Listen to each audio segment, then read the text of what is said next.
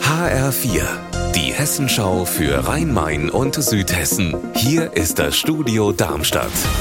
Mit Raphael Stübe, guten Tag. Die Staatsanwaltschaft Darmstadt ermittelt wegen des Anfangsverdachts des sexuellen Missbrauchs in einer Kita in Michelstadt im Odenwald. Der Fall ist gestern Abend bekannt geworden. HR-Reporterin Stefanie Hofmann, was weiß man denn da bislang über die Hintergründe? Eltern eines Kita-Kindes haben sich an die Stadt gewandt und einem Mitarbeiter oder einer Mitarbeiterin der kommunalen Kitas sexuelle Übergriffe vorgeworfen. Die Stadt hat daraufhin die Staatsanwaltschaft eingeschaltet. Nachdem die Vorwürfe bekannt geworden sind, wurde die betreffende Person natürlich direkt von der Arbeit mit den Kindern freigestellt. Aber die Stadt weist auch nochmal ausdrücklich darauf hin, dass noch nichts bewiesen ist und bisher nur ermittelt wird.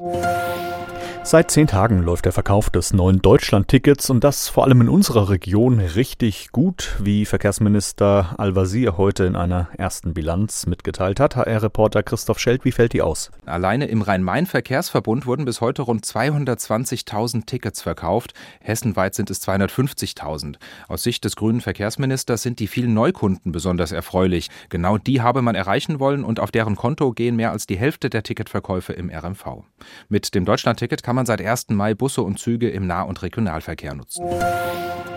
Blickachsen, so heißt eine Open-Air-Skulpturenshow im Bad Homburger Kur- und Schlosspark. Bis zum 1. Oktober zeigen dort Künstlerinnen und Künstler aus aller Welt wieder ihre Werke. HR-Reporterin Vaja Stafrianos, was gibt's da alles zu sehen? In interessanten Blickachsen zwischen alten Bäumen und Wiesen tauchen sie auf, buchstäblich. Zum Beispiel eine Art roter Zylinder, der sich in der Mitte verschlankt in einem Käfig.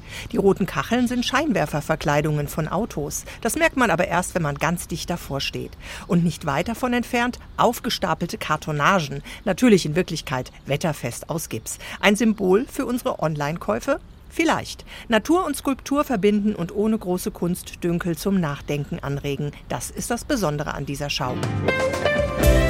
Unser Wetter in Rhein-Main und Südhessen. Oberzent Hesseneck im Odenwaldkreis meldet aktuell 13 Grad und Büttelborn, Borfelden im Kreis Groß-Gerau 16 Grad. Am Abend und in der Nacht ist der Himmel oft dichter bewölkt bei Tiefstwerten von 8 Grad.